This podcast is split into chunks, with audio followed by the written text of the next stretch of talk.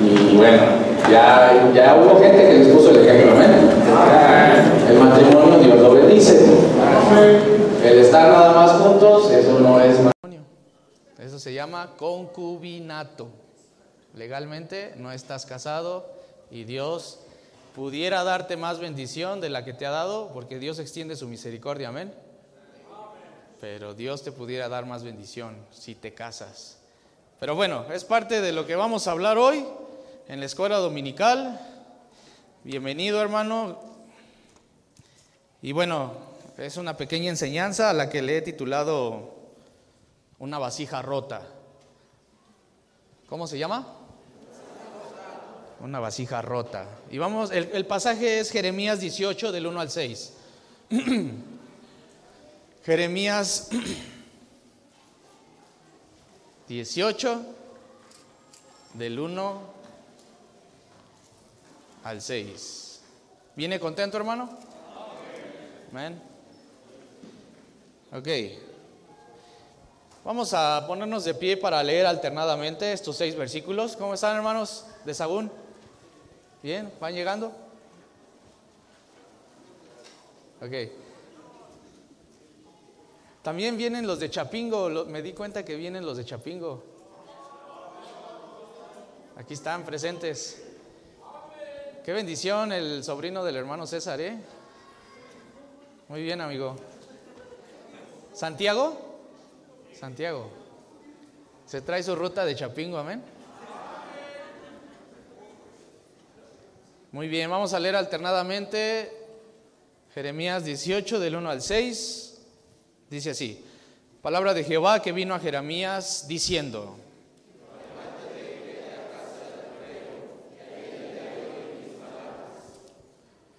y descendí a casa del alfarero, y he aquí que él trabajaba sobre la rueda.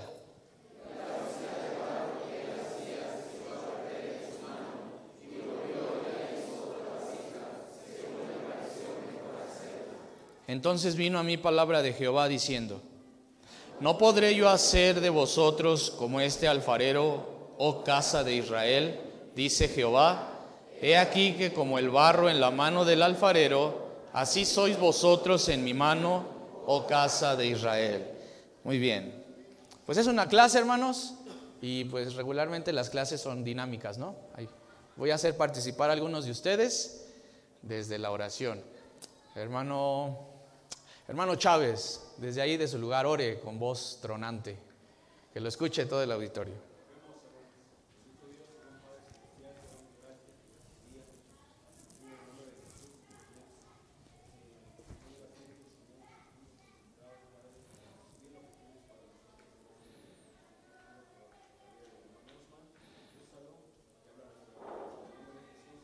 Amén.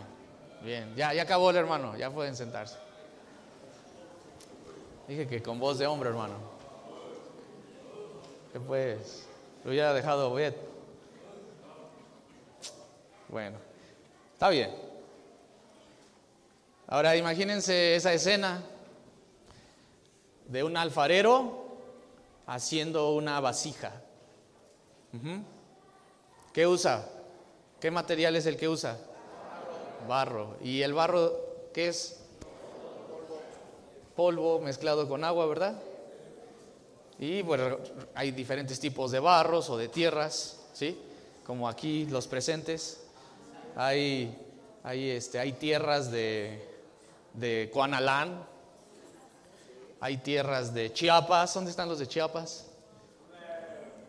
Hay tierras de, de Hidalgo, hay tierras de, de otros estados de la República, pero al final de cuentas, ¿qué somos, hermano? Barro, somos barro. Ahora, ¿ustedes creen que Dios se equivocó en el momento que los diseñó? ¿No? No. Dios te hizo así como eres. Dios quiso que crecieras en la familia que quiso. Dios quiso que fueras educado por los padres que tuviste o que tienes. Dios quiso que comieras lo que has comido hasta la fecha. ¿Sí? O sea, toda tu formación física, intelectual, moral, Dios, Dios ya sabía de antemano quién, quién ibas a ser tú. ¿Sí? Si eres de Chahuaco, si eres de Veracruz, si eres del norte, Dios sabía dónde ibas a nacer, quiénes iban a ser tus padres y cómo ibas a ser formado. ¿Sí? Y también Dios sabía el temperamento que puso en ti. ¿Sí? Nos habló el pastor hace ocho días, creo, sobre los cuatro tipos de, de temperamentos, ¿verdad? El colérico, el melancólico, el flemático y el sanguíneo. ¿Recuerdan? A ver, levanten aquí la mano todos los coléricos, pero bien alto. ¿Ok? Ahora levanten la mano todos los sanguíneos. Sanguíneos. Ahora los flemáticos. Los flemáticos. Y los melancólicos. Sí, hermana Martita, sí, yo sé. Sí, ok. Hay veces, escuchen bien, en el que hay combinaciones entre el, el, más, el más extraño y más raro de todos, yo pienso, es la combinación colérico-melancólico. Ese sí está bien, bien extrañísimo. ¿Sí? A veces puede lucir muy colérico, a veces muy melancólico. Está bien raro eso. Pero así Dios te hizo. ¿Sí? Si tú te enojas bien rápido, Dios te hizo así. Si tú eres muy compasivo, Dios te hizo así. Si tú eres muy pasguato, Dios así te hizo. ¿En serio? Pregunta, dice Fiesco, ¿Dios se equivocó? ¿Verdad que no? No se equivoca Dios. Si tú piensas, Señor, ¿por qué me hiciste así? Yo quisiera ser bien bueno como el hermano Simoncito. Tú no le puedes decir, como dice aquí, bueno, ahora vamos a Romanos. Mire, vayan a Romanos 9.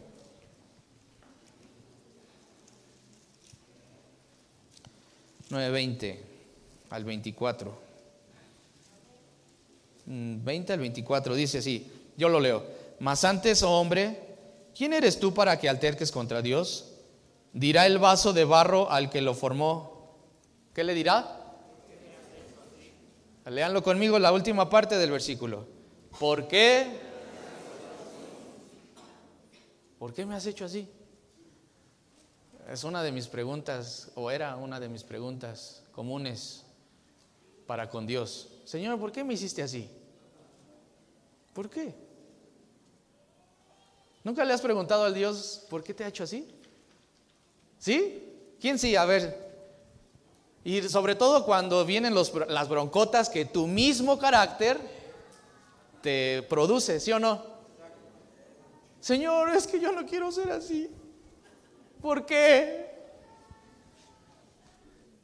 A ver las manos sinceras de los que le han dicho al Señor, oye, los demás sí están bien contentos con lo que son. Órale. Está bien. Está bien, está bien. Pero aquí dice la Biblia, dirá el vaso de barro al que lo formó, ¿por qué me has hecho así? ¿Será una pregunta válida para con Dios? Mas antes, hombre, ¿quién eres tú para que alterques contra Dios?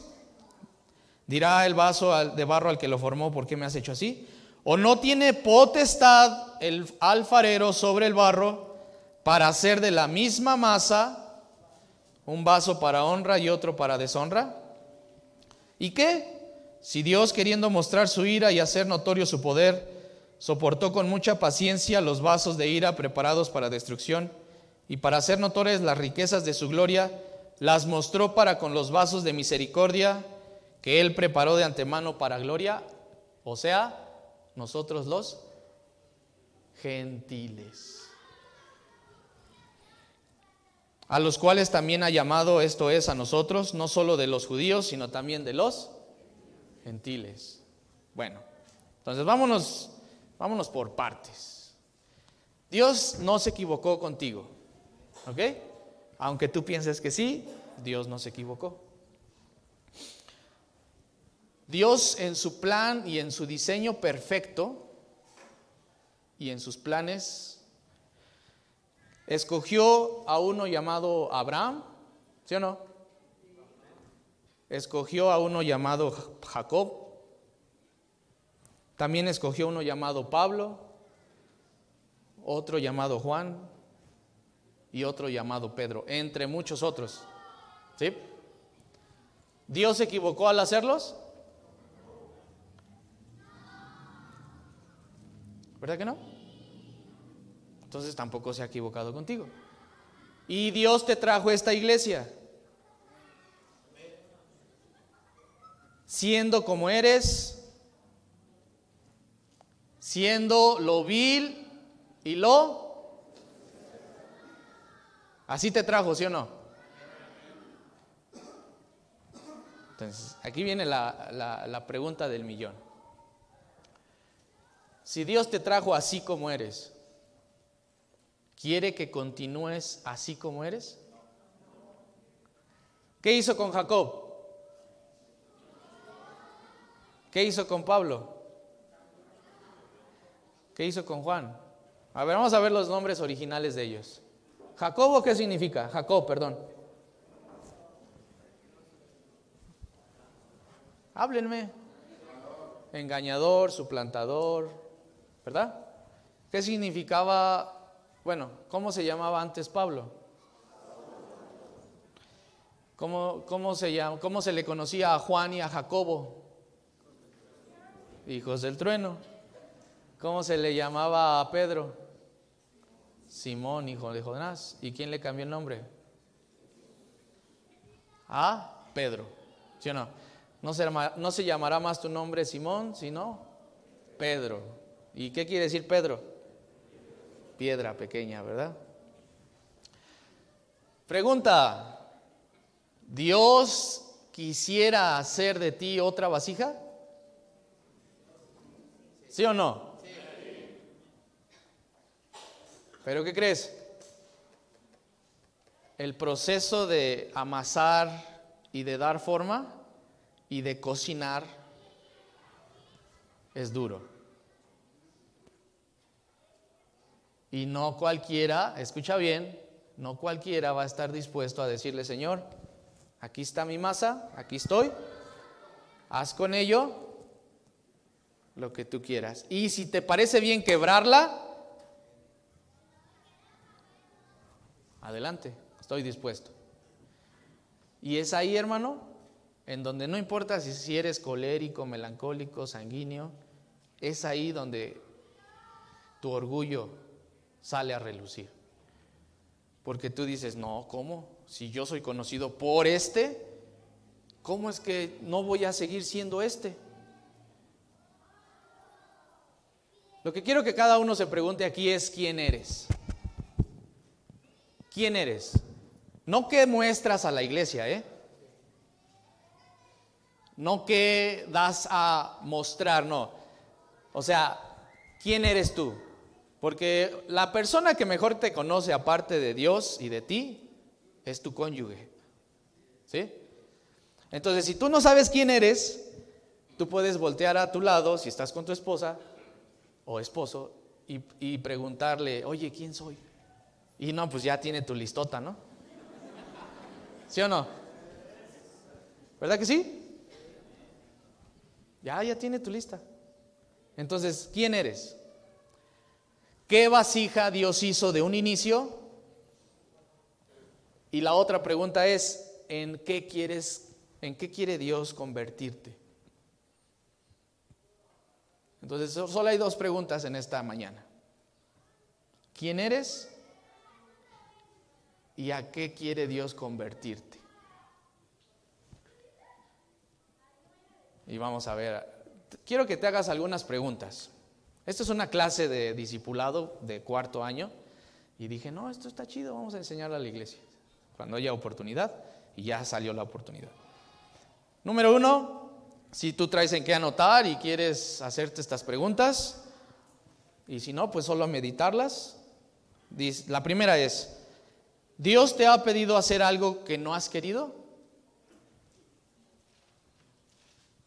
A ver, número uno, Dios a través de alguna, alguna enseñanza, algún mensaje, Dios te ha pedido hacer algo que no has querido.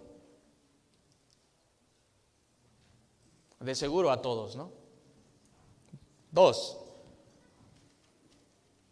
¿por qué te lo ha pedido? ¿Por qué? ¿Cuál es la razón? Hay veces que no puedes identificar el por qué, pero sí el qué. ¿Le has preguntado al Señor, Señor, ¿por qué quieres que haga esto? Tres, ¿tu orgullo te lo ha permitido?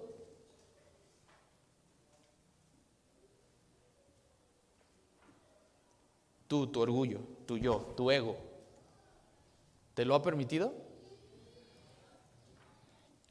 Siguiente, ¿has logrado hacer aquello que Dios te pidió? O sea, ya lo identificaste, a lo mejor ya sabes el por qué, has vencido tu propio orgullo, tu propio yo, y ahora, ¿has logrado hacer aquello que Dios te pidió? Siguiente, ¿qué resultado ha habido en ello? ¿Qué resultado? Cuando has obedecido o cuando has atendido a la voz de Dios. ¿Ha habido algún resultado? ¿Cuál ha sido? Y última de esta sección de preguntas. ¿Cuál es tu naturaleza? ¿Cuál es tu naturaleza? Ven, Diego. Buen chico, Diego. Ok. Si, vamos, si comparamos nuestros Temperamentos. ¿Quién conoce a Diego? Levante su mano. ¿Todos? Bueno, la mayoría de jóvenes y alguno que otro adulto, uno que otro adulto. Ok. ¿El temperamento de Diego se parece al mío? Somos como que polos opuestos, ¿no? ¿Verdad que sí? Ok. ¿Cuál es la naturaleza de Diego? Díganme, con una palabra, descríbanlo. Pasivo, ¿qué otra? Rápido. ¿No? Tranquilo. ¿Qué más? Participen hermanos porque si no, no van a entender el punto al que voy. ¿Qué más? Flemático, muy bien. ¿Sí eres flemático? ¿O melancólico? ¿Melancólico? Sí, creo que es más melancólico. ¿Sí? Y ahora sí, crucifíquenme, hermanos. Yo. A ver, pues, venga. Los que me conocen, creo que todos. Ah, ya digo. Ven, papi.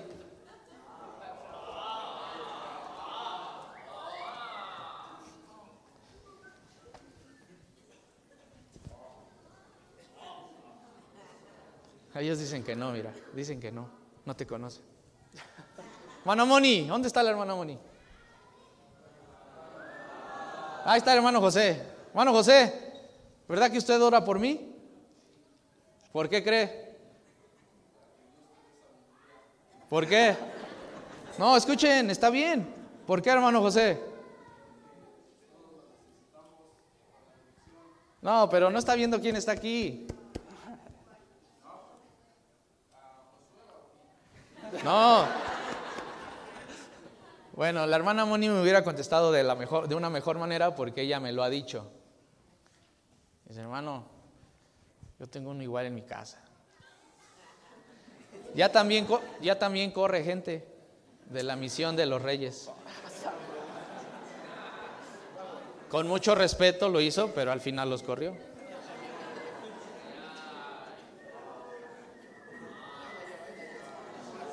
¿Sí? Gracias. ¿Sí? Habrá gente con la que tú chocas más porque son igualitos. ¿Sí o no? Me, da risa cuando los flemáticos se pelean entre ellos. O los melancólicos. no lo soportan al otro. ¿Sí? ¿Te ha pasado? Que hay gente con la que no congenias porque son igualitos. ¿Sí o no? Así es, hermano. Pero la pregunta es, la pregunta es, ¿Dios te quiere así? Sí. No. Oh, no.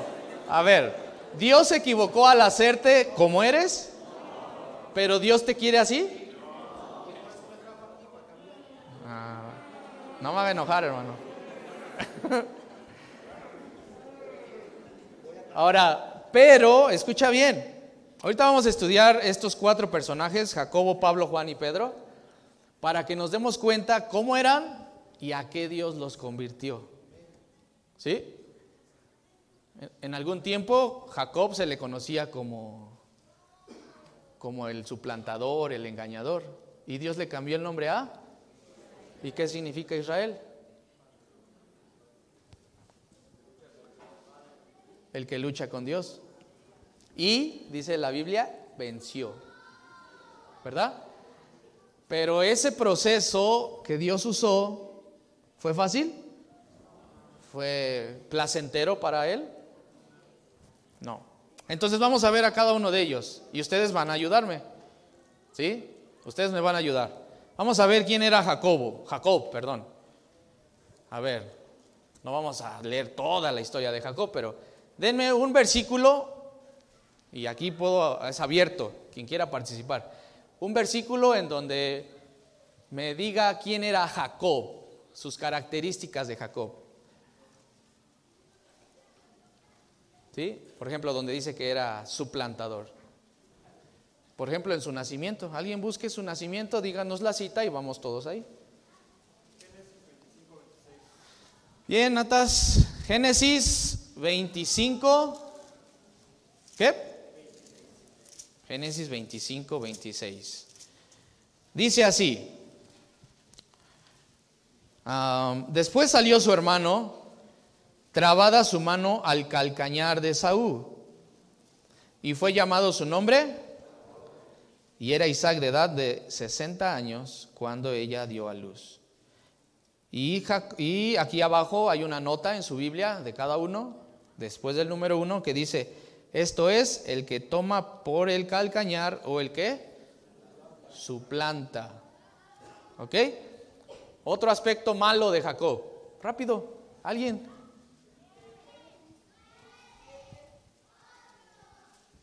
Génesis 27, ¿qué?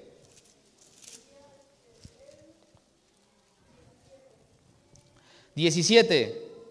Y entregó los guisados y el pan que había preparado en manos de Jacob, su hijo. Y entonces fue a su padre y dijo, Padre mío. E Isaac respondió, heme aquí, ¿quién eres, hijo mío? Y Jacob dijo a su padre, Yo soy. ¿Y qué había hecho Jacob? Porque su papá ya no veía, pero él iba a palpar. ¿Qué se puso? Pieles, ¿verdad? Para que, porque Esaú era qué? Era de mucho vello, ¿verdad? Era peludo. Y Jacob era lampiño.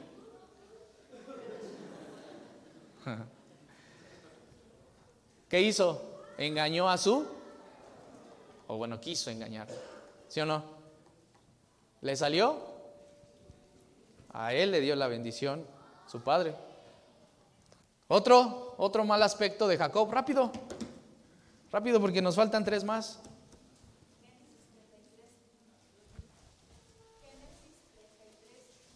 Génesis 33, 1.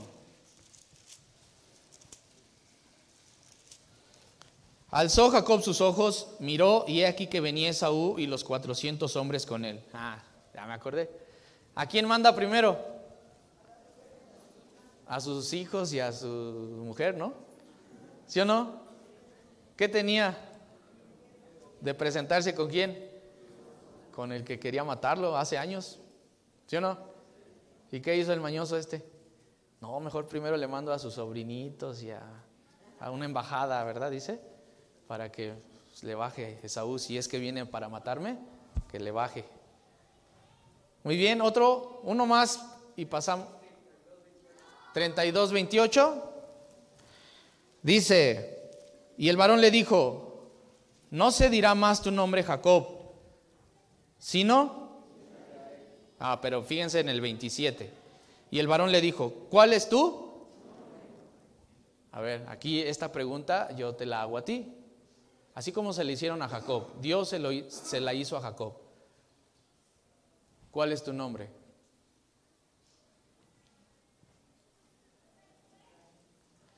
El mío es Hitler. Aquí tengo grabado Hitler. ¿Sí? ¿El tuyo? Bueno, cada uno sabe. Cada uno aquí sabe, desde el hermano Freddy hasta el hermano Mario. ¿Cuál es tu nombre? Bueno, ese es el que tú le tienes que decir al Señor soy este. Y él respondió, Jacob, ¿qué quiere decir? Engañador o suplantador. Y el varón le dijo, no se dirá más tu nombre Jacob, sino, o sea, ya no va a ser el, el suplantador, va a ser el que lucha con Dios o Dios lucha. Y el varón le dijo, no se dirá más tu nombre Jacob, sino Israel, porque has luchado con Dios y con los hombres y has vencido. Pero ¿cómo resultó el cuerpo de Jacob?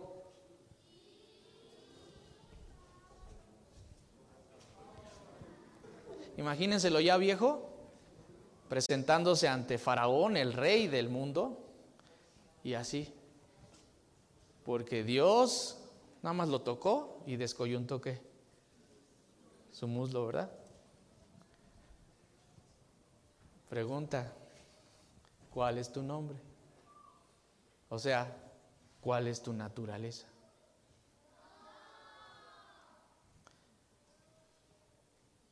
Y pregúntate, ¿a qué o con, con cuál nombre Dios quiere llamarte ahora? No puedes, tú y yo no podemos continuar como llegamos. Definitivamente no, Dios no te va a usar.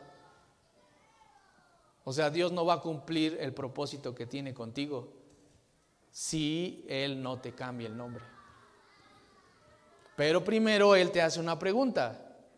¿Cuál es tu naturaleza? Muy bien. ¿Quién contestó naturaleza ahí? Exactamente. ¿Cuál es tu naturaleza? ¿De qué pie cojeas? Muy bien. Ahora, Pablo, vamos a ver a Pablo. Muy bien, ya vamos a dejar a un lado a Jacob, pobrecito. Ya lo, nos lo tragamos mucho. Jacob. Ahora vamos a ver a Pablo, antes de su conversión. Ok, pero un aspecto malo antes de Hechos 9. Antes, antes. Vamos a ver, Hechos 8.1. Hechos 8.1. Y Saulo, ah, bueno, antes, antes, antes.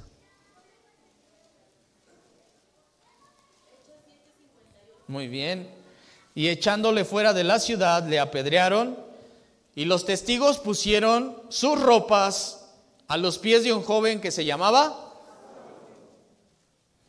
¿Y esa era una señal de qué?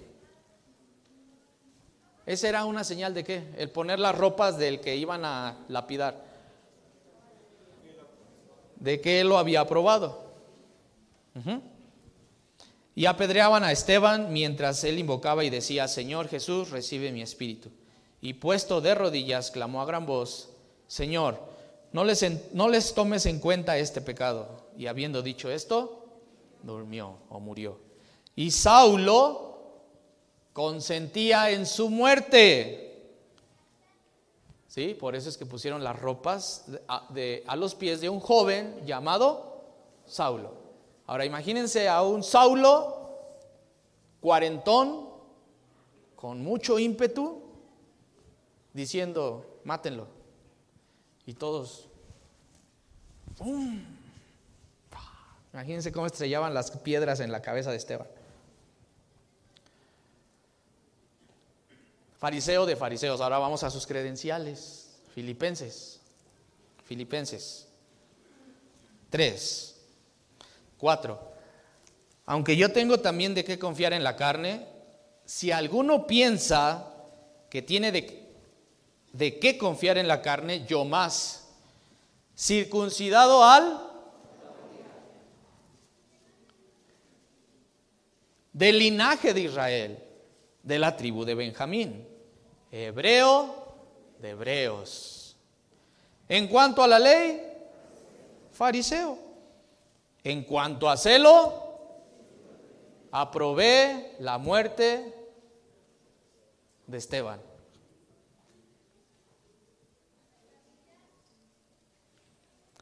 Perseguidor de la iglesia.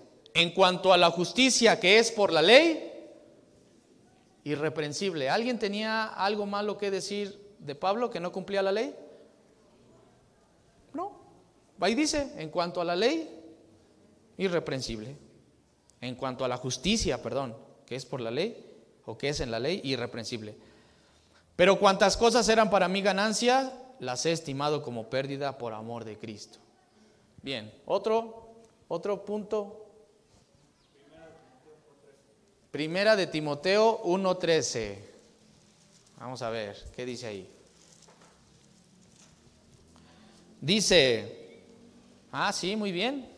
Habiendo yo sido antes blasfemo, perseguidor e injuriador, mas fui recibido a misericordia porque lo hice por ignorancia, en incredulidad. Entonces Pablo era un incrédulo, ignorante, blasfemo, perseguidor, injuriador. ¿Sí? Más lo que leímos en Filipenses. Uno más, antes de su conversión. Hechos. Ese ya lo leímos, ¿no? A ver, vamos a ver Hechos 9.1. ¿Sí están aquí, hermanos? ¿Sí están? No, no, no muy regularmente. Ok.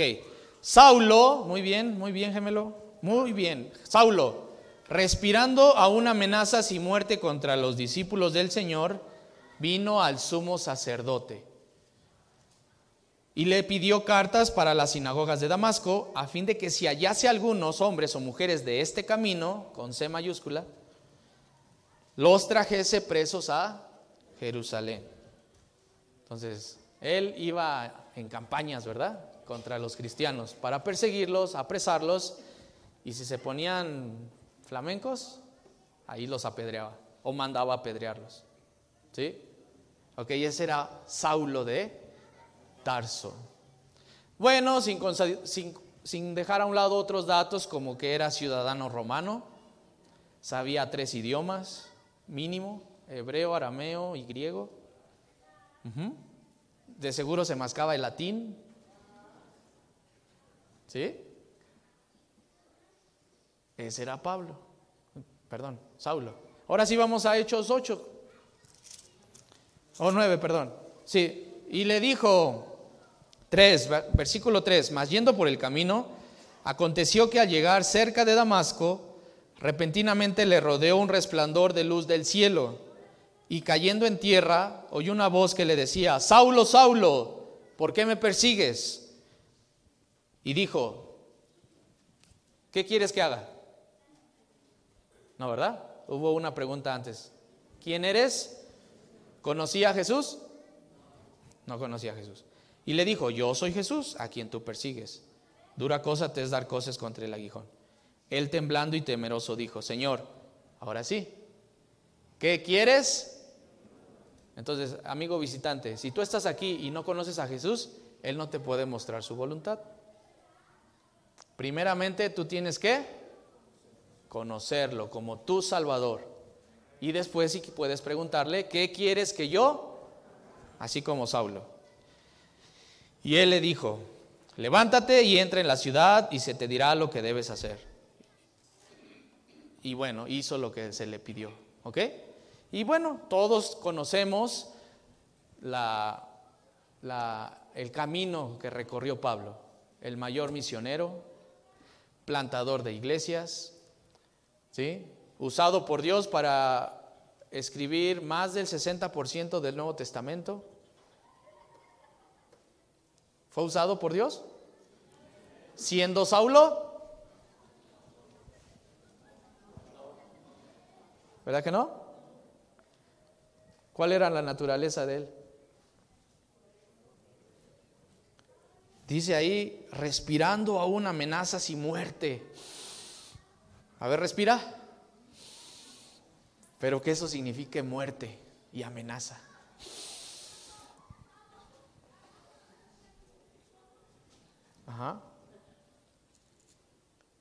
O sea, vivía para eso. Y después, ¿cómo lo, lo encontramos hablando en sus cartas? Vayan a Tesalonicenses, donde viene la palabra nodriza. Rápido. ¿Si es ahí?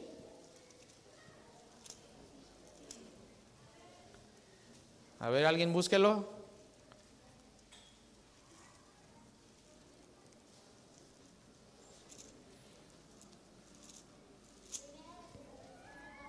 Muy bien, primera de Tesalonicenses 2.7. Dice, antes fuimos qué? ¿Fuimos qué? ¿Quién está hablando aquí? ¿Pablo o Saulo de Tarso? Antes fuimos tiernos entre vosotros, como la nodriza que cuida con qué? Pablo hablando que les da pecho a sus amados, porque se está poniendo como esa figura, ¿que no? ¿Sí o no? ¿Con qué amor le da pecho una mamá a su niño? Aunque le duela, aunque le muerda. ¿Sí o no? Pero ahí está alimentándolo. Una figura materna utilizando Pablo para describir el amor que le tiene a los tesalonicenses. Dios lo iba a seguir usando como Saulo de Tarso para cuando sirviera a los tesalonicenses.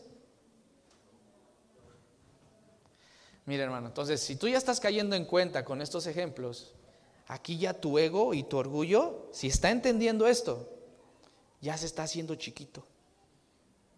Y como que no, no sigas porque yo no quiero dejarlo. Yo no quiero dejar mi personalidad, mi yo, mi eso que me caracteriza. No quiero que tú quiebres esa vasija y la hagas otra.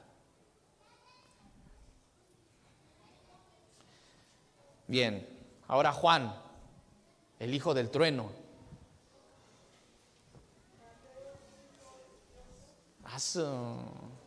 Mateo qué? 5.18. Vamos a ver, Mateo 5, ¿qué? A ver, vamos a ver, Mateo 5, 18. No, no, Mateo. No, no, no, a ver, a ver. ¿Mateo qué?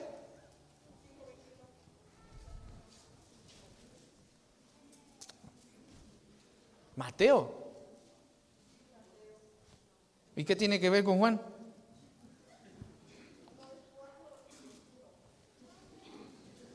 Ah, cuatro, sí, te creo. Ok. Pasando de allí, Vi a otros dos hermanos, Jacobo, hijo de Zebedeo, y Juan, su hermano, en la barca con Zebedeo, su padre, que remedaban sus redes y los llamó. ¿Sí? Pescadores. Bueno, pero donde dice hijos del trueno. O Boanerges. A ver, hermanos.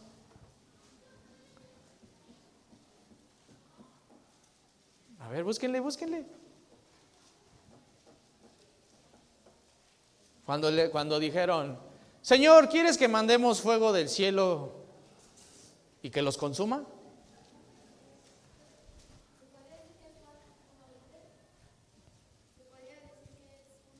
¿De Juan? Juan, vamos a ver, vamos a ver.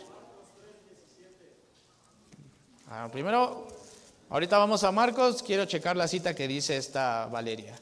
¿Uno qué? Veinte. No. Ahora sí, hermano. Marcos 3, 17.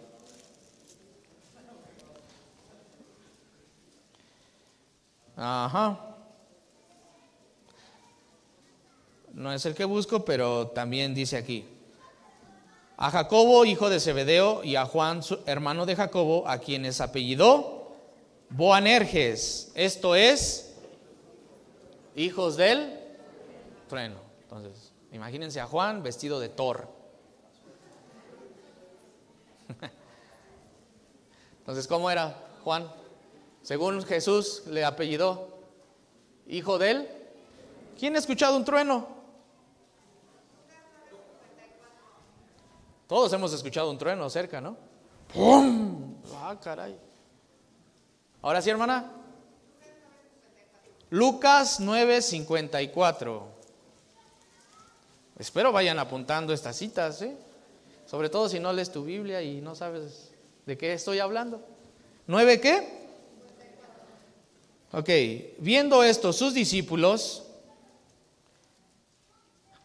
Jacobo y Juan, dijeron, Señor, ¿quieres que mandemos que descienda fuego del cielo como hizo Elías y los?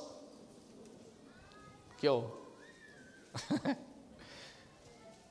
Entonces volviéndose él los reprendió diciendo, vosotros no sabéis de qué espíritu sois, porque el hombre, porque el Hijo del Hombre no ha venido para perder las almas de los hombres, sino para...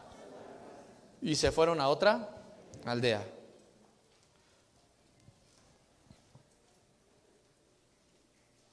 Pero fíjense el contexto desde el 51.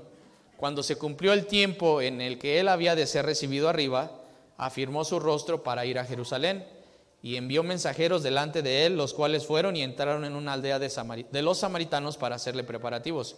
Mas no le, porque su aspecto era como de ir a Jerusalén. Viendo esto, sus discípulos, Jacobo y Juan, dijeron, Señor, ¿quieres que los matemos? ¿O qué? ¿Nada más que les dieron una zancochada? Ellos pidieron fuego del cielo. ¿Verdad? Ahora, este mismo es del que se dice que se recostaba en dónde? ¿En dónde? Búsquenme esa cita.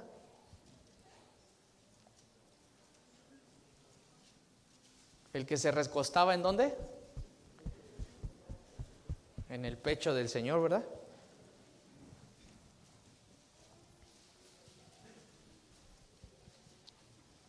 ¿Ya? Dijo lo que me. Vamos a ver, muy bien. ¿Tú vas a Cebefel o algo así? ¿No? Ni los de Cebefel, chale, qué pena. 13.25. Dice, ah, en la cena del Señor. no. Bueno, cuando anuncia la tentación de Judas, la traición, perdón. 24. A este pues hizo seña Simón Pedro para preguntarse quién era aquel que le hablaba, de quien hablaba.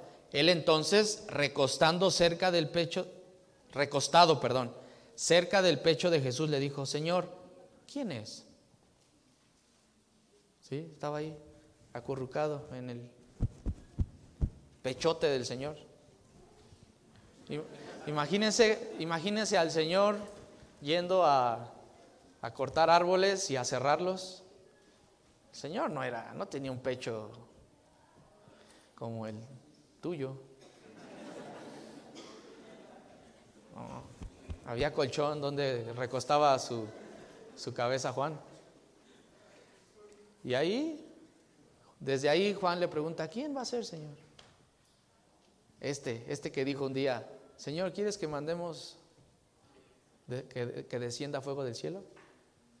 Porque no te recibieron. Los reprendió, dice la Biblia. Ustedes no saben de qué espíritu son. Bueno, Juan. Y bueno, ahora vamos a la carta de Juan, a la primera carta de Juan. Es este mismo. Juan. Fíjense, capítulo 2. 1. ¿Cómo le empieza? Hijitos míos. ¿Tú a quién le dices hijito? A ver, pues a tu hijito. ¿A quién amas? ¿Verdad? Cuando estás enternecido y no te hace enojar, le dices, hijito, ven, hijito. ¿Sí o no? Ahora, dos, doce. Esto escribo a vosotros, hijitos.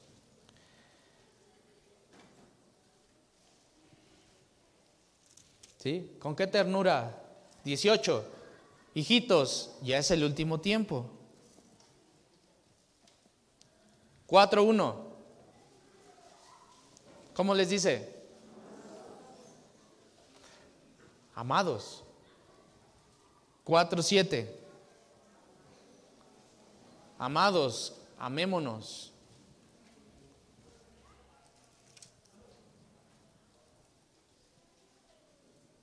¿Ok? ¿Cómo luce Juan? Ya para el año 92 que se escribió esta carta. ¿Sí, no? Ya viejito. Ya no con ese ímpetu de, Señor, mátalos. ¿Verdad? ¿Lucía el mismo? Y último, Pedro. Pedrito. Ay, Pedrito. Vamos a ver malos aspectos de Pedro. Pedro. Señor, aunque todos te negaren, yo hasta la muerte. Cuando saca la espada y le corta la oreja cuando le iban a prender. Venga, esos pasajes los quiero. Ustedes, hay unos que están así como que, ay, que otros los busquen. A ver, a ver, ¿qué? Lucas 22, 60.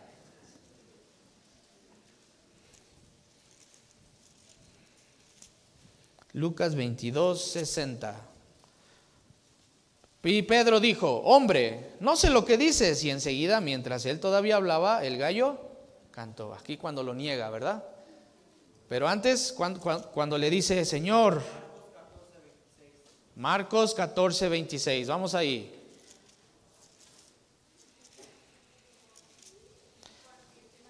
Cuando, permítanme, voy a leer este y después me dan las citas. Cuando hubieron cantado el himno, salieron al monte de los olivos. Entonces Jesús les dijo, todos os escandalizaréis de mí esta noche, porque escrito está, heriré al pastor y las ovejas serán dispersadas. Pero después que haya resucitado, iré delante de vosotros a Galilea. Entonces Pedro le dijo, aunque todos se escandalicen, yo no. Y le dijo Jesús, de cierto te digo que tú, en esta noche, antes que el gallo haya cantado dos veces, me negarás. Y dice, antes que el gallo, ¿qué? Haya o aiga. A ver, repítanlo. A ver los de Cuanalán. ¿Haya o aiga? Ok, haya. Antes que el gallo haya cantado dos veces, me negarás tres veces. Mas él con mayor insistencia decía, si me fuera necesario morir contigo, no te negaré.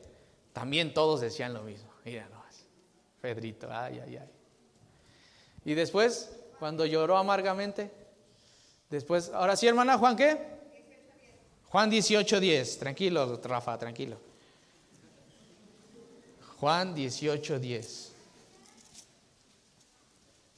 Entonces Simón Pedro, que tenía una espada, la desenvainó e hirió al siervo del sumo sacerdote y le cortó la oreja derecha. Y el siervo se llamaba Malco, cuando fueron a apresar al Señor, ¿verdad? ¿Qué dijo? No, no, no, este es mi Señor.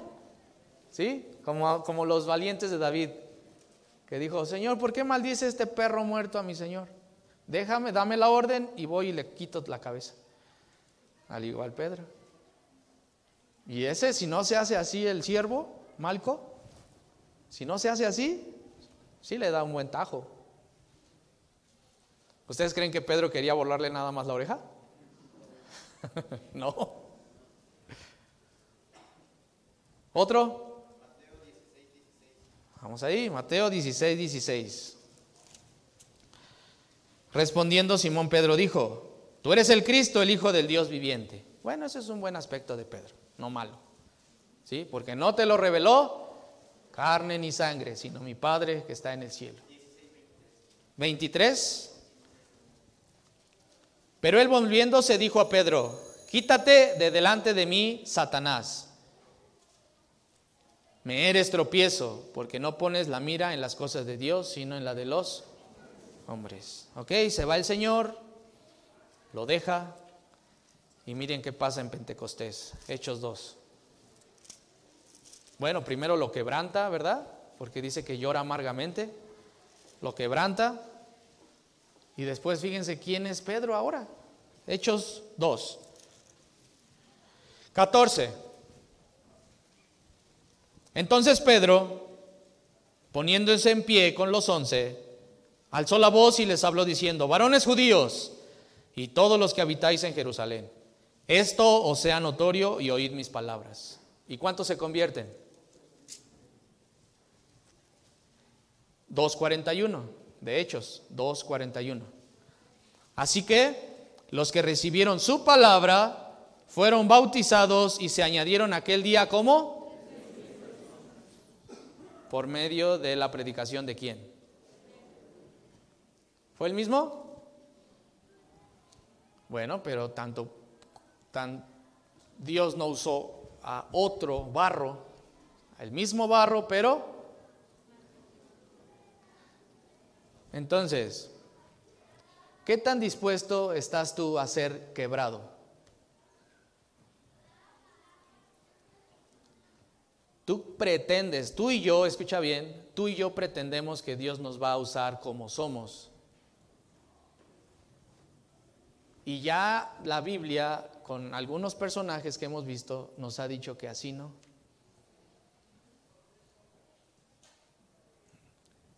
Y lamentablemente, hermano, lamentablemente, hemos visto algunos resultados siendo como somos, pero no hemos visto los resultados que Dios pudiera hacer si dejamos quebrarnos, que Dios agarre esa arcilla otra vez y que le dé nueva forma.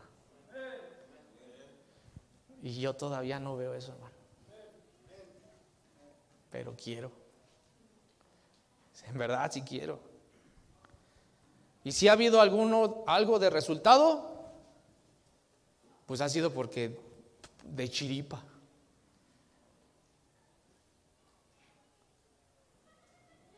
Pero, ¿y si, y si le digo, Señor, órale, pues ya. Venga, que venga tu palabra y que como martillo quebrante esa roca. Venga, Señor, la agüita de tu palabra que, que, que, ablande esa masa, esa arcilla. Que el fuego del horno me purifique y me cosa. Ese proceso duele. Duele. Porque nada más piensa, hermano. Dios no se va a glorificar en ti y en mí siendo quienes somos. Porque entonces vas a poder decir, pues es que Dios no se equivocó al hacerme de primera vez.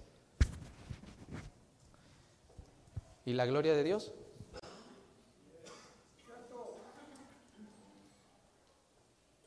¿Tú tienes un ministerio? en tu corazón, ahí realmente hasta el fondo. ¿A quién le atribuyes la gloria? ¿A tu personalidad?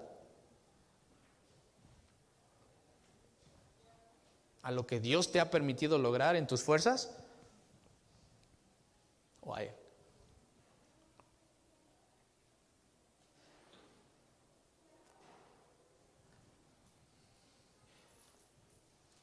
Pero, ¿quién está dispuesto a hacer esa vasija rota?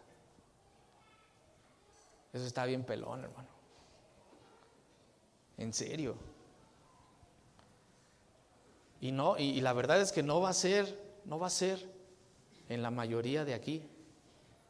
A la, a lo mejor va a ser en uno, dos, en que entren a esa escuela del quebrantamiento de Dios y de la cual uno o dos gradúen nada más. Porque tú, hermano, y yo somos bien orgullosos. ¿A quién escogió Dios? A lo vil y menospreciado.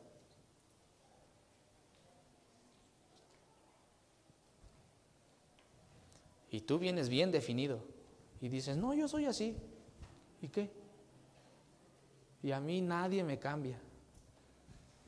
Está bien, pues síguele así, ¿no? ¿Qué crees? Nunca Dios va a hacer contigo lo que quiere hacer. Y nunca vas a poder ver a lo mejor esa potencia y esa gloria que Dios quiere hacer contigo. ¿Por qué? Porque no quieres abandonar tu vasija vieja y fea. Y no estás dispuesto a entregársela al alfarero, que la quiebre y que haga de eso un vaso nuevo. Dios, Dios trabajó en Jacobo, Pablo, Juan y Pedro. ¿Derramaron lágrimas? Jacobo, Jacob, quedó cojo. Pablo quedó ciego. Juan fue martirizado en su muerte. Pedro lloró amargamente. ¿Tú crees que ese proceso va a ser muy placentero para ti? No.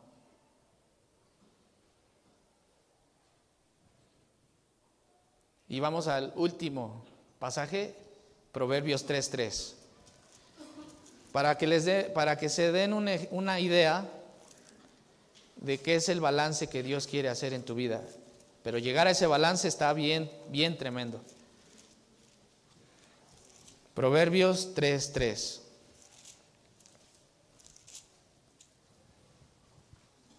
Nunca se aparten de ti la misericordia y la verdad. Átalas a tu cuello. Escríbelas en la tabla de tu corazón. Y hallarás gracia y buena opinión ante los ojos de Dios y de los a ver, levante la mano aquí. ¿Quién prefiere verdad? Álcela. Ok, casi la mayoría. Ahora, ¿quién prefiere misericordia? Oh, menos. No, no, no, no, no. A ver, tiempo. Miren, cuando tú pecas contra Dios, ¿qué quieres? O le dices, Señor, venga, dame mis buenos. ¿Le dices así? ¿Qué le dices? No, pero no me estoy refiriendo a eso. Me refiero a cuando a ti te hacen algo, cuando te hacen una injusticia. ¿Qué prefieres? ¿Misericordia o verdad? Ah, no, no me están entendiendo. A ver, matan a tu hijo, lo asaltan y lo matan. Y tienes ahí en el jurado al, que al juez y al que lo mató. ¿Qué quieres? ¿Verdad o misericordia?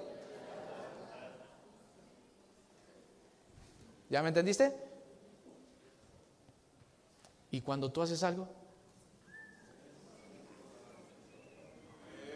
Muchos de nosotros nos inclinamos mucho por la verdad. Y decimos, no, que pague. Pero no muchos, no muchos van a decir, no, Señor, dale misericordia, dale chance. ¿Sí? Yo, aún conmigo mismo, soy muy duro. Así me digo cosas así brutales, honestas. Yo conmigo. Y cuando se trata de juzgar a otro, ¿hacia dónde creen que mi balanza se inclina? ¿Hacia la verdad o hacia la misericordia? Hacia la verdad. ¿Y Dios me quiere así todo el tiempo? ¿Qué quiere hacer?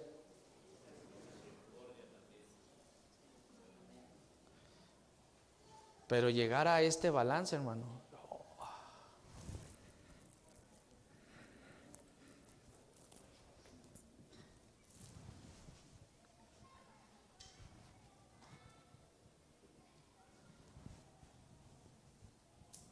Lo que Dios pudiera hacer. Y tú, a lo mejor siempre, a lo mejor tú eres un padre alcahuete, de esos que está dañando a sus hijos muy misericordioso. ¿Tú crees que Dios te quiere así todo el tiempo? ¿O que le metas algo también de verdad? Y que te lo zumbes. ¿Sí o no? Pero no quieres abandonar eso. No quieres decirle, Señor, quiébralo, rómpelo y hazlo nuevo. No queremos, hermano. Pero que si encontramos un balance? y le decimos, Señor, quiébralo, rómpelo. Me va a doler, pero ni modo. Pues si quieres, hermano, y quieres pasar sufrimiento y dolor, ahora lo único que tienes que esperar es lo que vas a poder ver de Dios. Dios obrando a través de ti. Y todo aquí va a cambiar, hermano todo aquí. La iglesia va a crecer, vamos a poder ser de bendición a más personas, porque Dios directamente va a estar moldeando.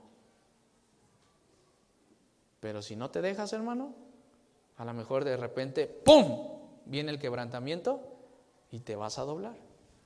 Y te vas a dar cuenta, Señor, yo, tú quieres, tú quieres, ya no me voy a resistir más, te lo entrego. ¿Vas a esperar a que Dios haga eso o te vas a rendir al Señor y le vas a decir, Señor, aquí estoy? Haz con esta arcilla un vaso nuevo.